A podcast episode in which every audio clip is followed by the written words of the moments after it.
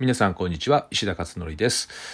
えー、早速ではブログの音声解説始めます。えっ、ー、と今日は2020年11月の20日ということでもうね20日ですね。えー、あと1ヶ月ちょっとでもう本当終了しちゃうと今年も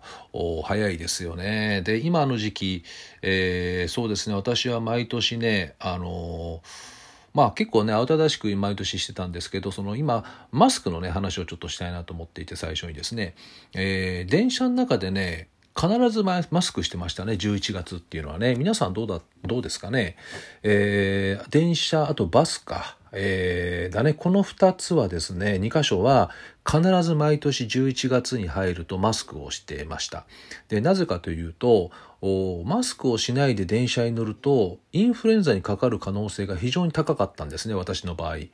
まあインフルじゃなくても結構喉やられたりとかね風邪をひくっていう経験があってあの電車の中で必ず咳するのいるじゃないですか。で、あの、まあ、それしょうがないですよ。咳するのはしょうがない。えー、だけども、大体そういう人ってマスクしてなかったりしてね。で、それでなんかあれって結構気になってたんですよね。密室だしね。で、だから私はまあ少なくとも防御しようと思って、マスクはね、毎年ずっとやってて、マスクをしてる年ってインフルかかんないんですよね。で、まあ、たまたまかもしれないけどね。で、そんなまあ、あの、ジンクスみたいのがあって、それでずっとこうマスクやってたんですけど、今年は、あ、すごいですよね。皆さんご存知の通り、えー、マスク率100%って言ってもいいかね。100%。マスクしてない人って、電車の中で見ると、ゼロ？ゼロですよね。あの、いるかな？あの、ほとんどあの、新聞読んでる人よりもすくあの多分ねあのマスクしてない人は少ないよね間違いなくねだからもうもう100%と言ってもいいぐらいということはあのかなりまああの咳をしてもねこう飛沫が飛びにくいっていうのもあるしあとぼ受け身の方受ける方受ける方もねこれ効果ないとか最初言ってたじゃないですかマスク。マスクなんか全然効果ないとかね。私はねあると思ってるんですね。自分の経験則上ね、えー、なんでかわからないんだけど例えばウイルスってちっちゃいからねマスク透過するってのは当然なんだけども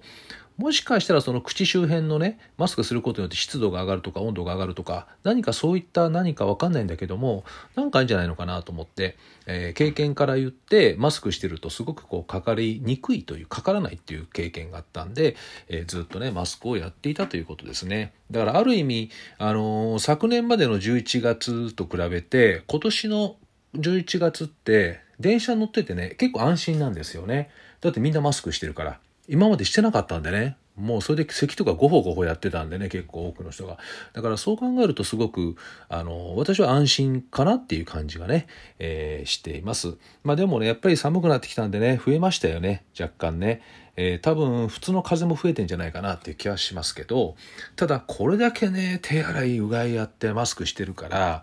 あのインフルエンザだってすごい減ってるらしいですよね。去年に比べて300分の1とか。えー、だからやっぱりこれだけ対策やったらインフルエンザって広がんないんだなってこともねよく分かりましたね本当に驚きました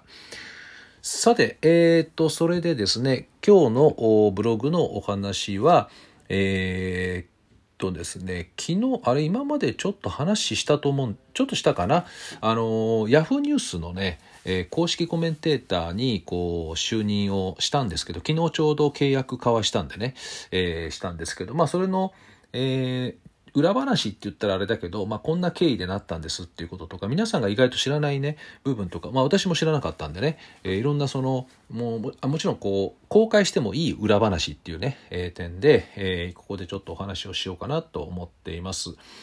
えーとですね、この、あ、昨日ちょうど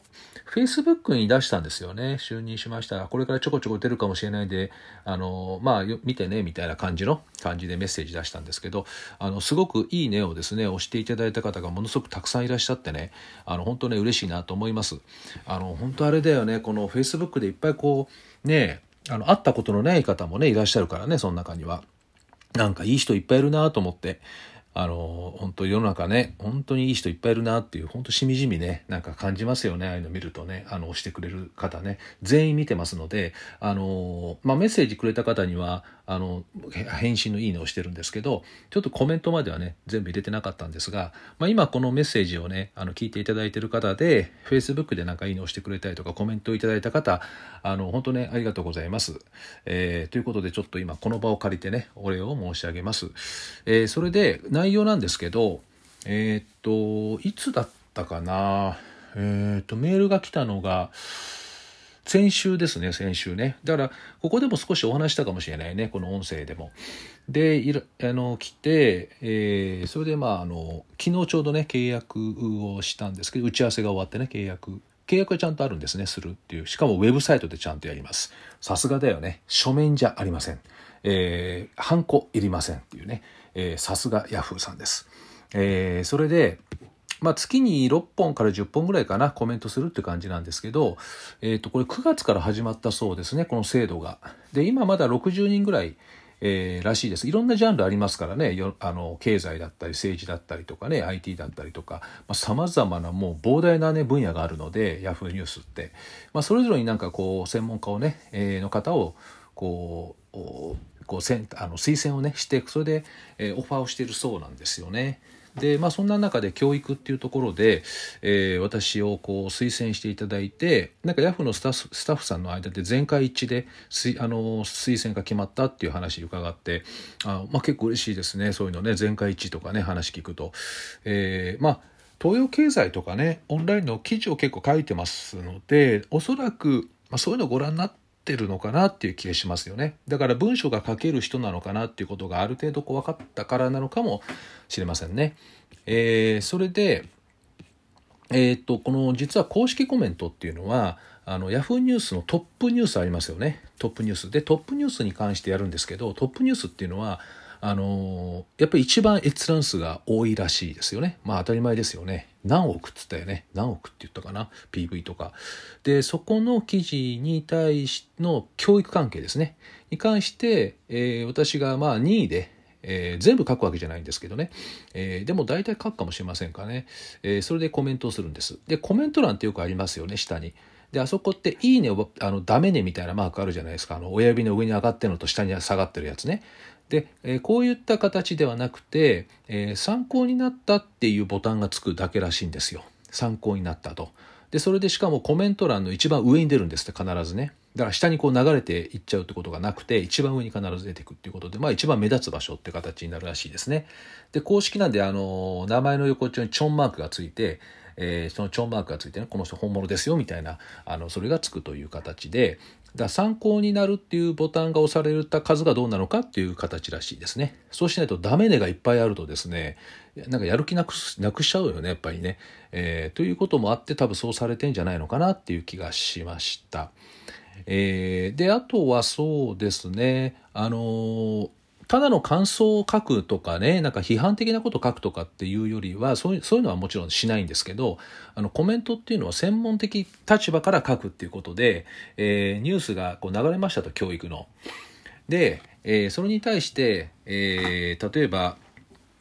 若干エビデンス載せつつね、えこういったデータがあるとか、えこういう解釈ができるとか、つまりその記事を読んだ方が、さらに専門家のコメントを見て、こう、解釈が深まるとかね、えそういった内容に、え、なるということですね。100文字から400文字以内ぐらいの大体メッセージになります。だから200文字から300文字ぐらいかな、書いたとしてね、えそれぐらいのものになると思います。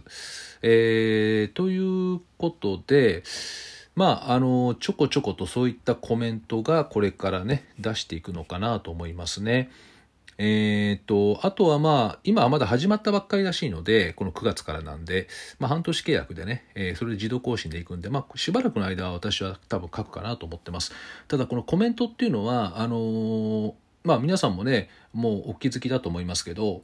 難しいですよね、当然ね。例えばテレビのコメンテーターなんか、めちゃくちゃ難しいじゃないですか、生テレビとかね。だからあなんて言うんですかね。